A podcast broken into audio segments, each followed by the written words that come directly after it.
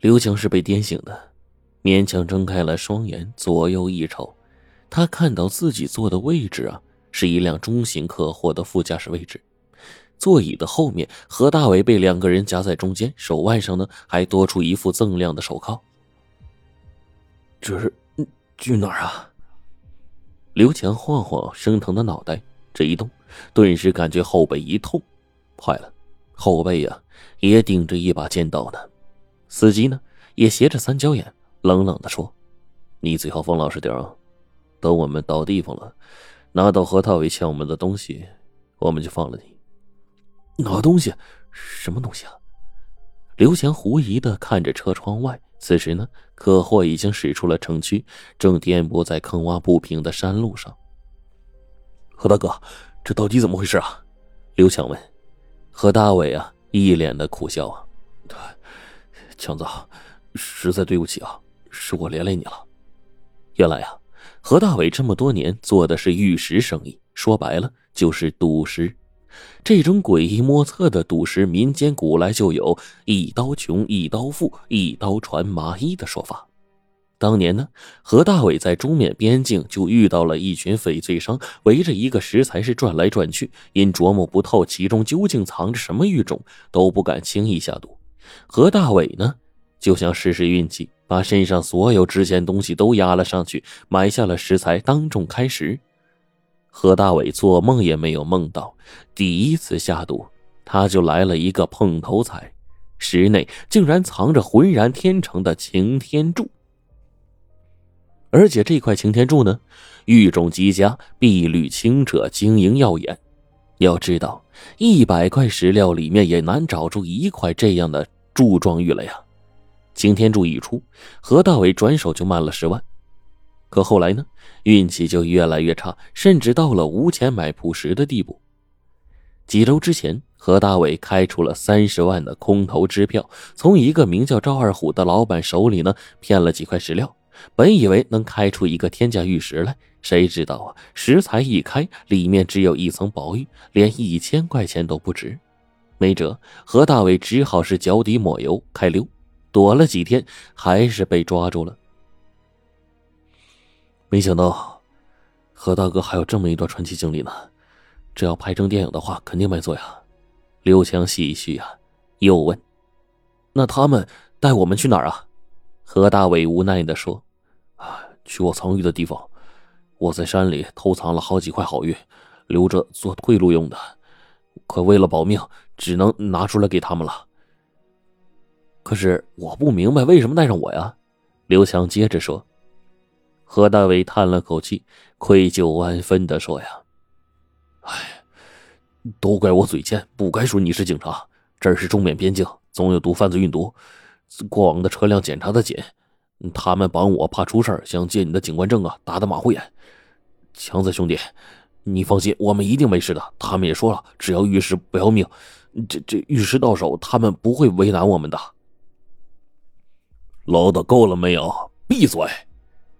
坐在刘强身后的大块头喝住了何大伟，又压低声音对刘强说：“现在该你出面了，看到没？前面就是一路墙，你要是敢耍花招，就先废了你。”大块头说着，刀尖下移，已经扎到了刘强的腰眼里，隐隐作痛。刘强。抬头去看，百米开外果然有几个警察在执勤。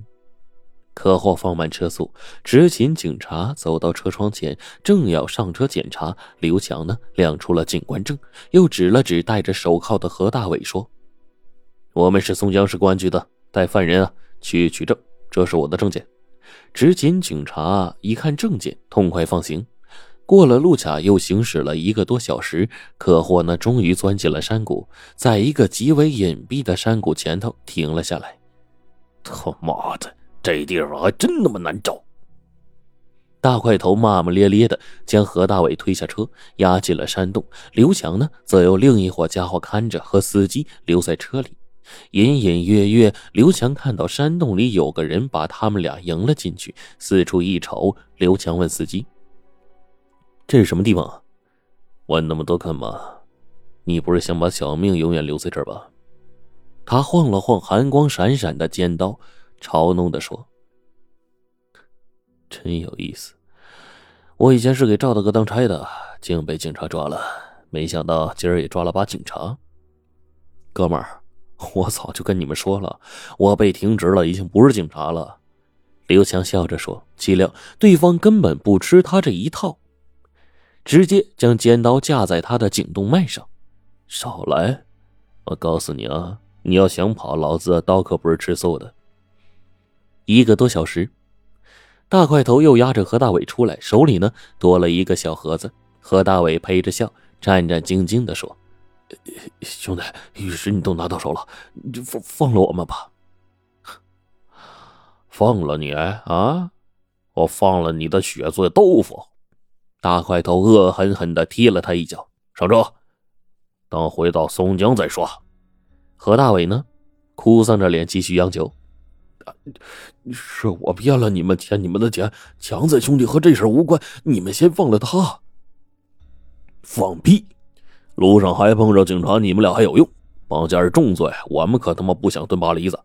你们再啰嗦，信不信我割了你们舌头啊？啊！何大伟是吓了一跳，看向了刘强，强子，难为你了。嗨，都是朋友，谈不上。再说了，倒腾玉石也不违法，这个忙啊，我帮。刘强说的很诚恳。上了车，原路返回。由于来的时候呢碰过面，这次呢执勤警察呀连车都没让停就被放行了。顺顺利利的回到松江，大块头吩咐司机开到一个棚户区内，把刘强和何大伟呢关进了一间破败的小屋子里，绑了起来。大块头用刀拍了拍刘强的脸：“兄弟啊，多谢你陪我们走一趟。你们要是命大呢，没准啊会被人发现，就你们；要饿死在这里呢，也只能啊怪你们命不好。走。”大块头领着几个兄弟呢，向门外去走。刚走了几步，刘强突然笑了：“走，你们往哪走？门口可是有警察。”话音未落，就见十几个荷枪实弹的警察快速冲了进来，黑洞洞的枪口对准了大块头等人。何大伟这一看就惊叫：“警察同志，快救我们呐！”警察还没走，刘强手腕一拧，看似……勒得又狠又紧的绳索就散了，刘强就说：“何大哥，我来救你。”何大伟一怔，随即夸赞道：“强子兄弟，你不愧是警察呀，功夫真不错，我还以为会饿死在这儿呢。”刘强笑了笑，不紧不慢的说：“不是我功夫好，而是你的兄弟发了善心，故意松绑的。”“你你说什么，强子？谁是我兄弟啊？”何大伟问。刘翔指了指门口。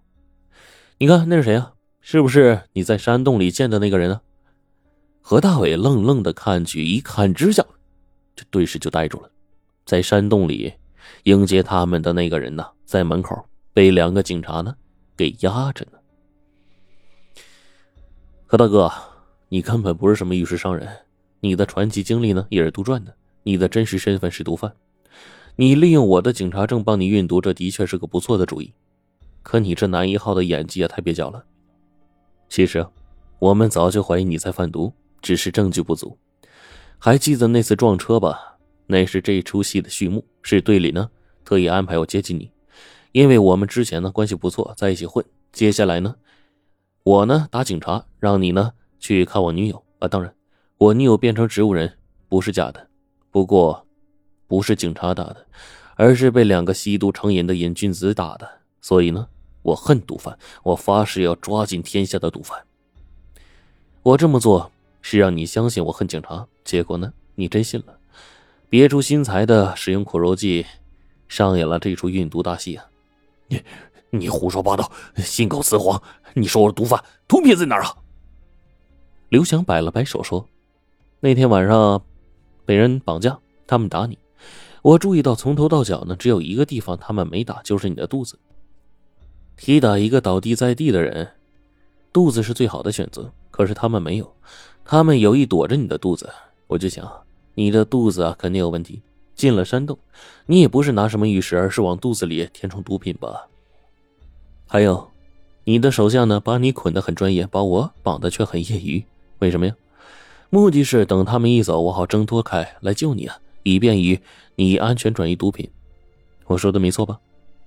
刘翔一把扯开何大伟的衣服，露出了圆滚滚的肚子，顺着腋下往下一拽。令人惊愕的一幕发生了：何大伟舔着个大肚子，竟然是假的，仿真的。你不细看，绝对看不出来破绽。这里面码放着一包包的白粉啊！何大伟彻底蔫了，绝望的耷拉下脑袋，被警察压着走了。他回过头，疑惑的问刘强。可是我不明白，警察怎么找到那个山洞的，又找来这儿了？我们把你打昏之后，浑身上下连你的衣角都查了，没有发现跟踪器啊！你能利用假肚皮，我就不能利用假牙呀？你忘了，跟你混的时候，我被人打掉过牙齿。刘强嘴一张，摘下一颗假牙来，里面呢，安装的正是定位器。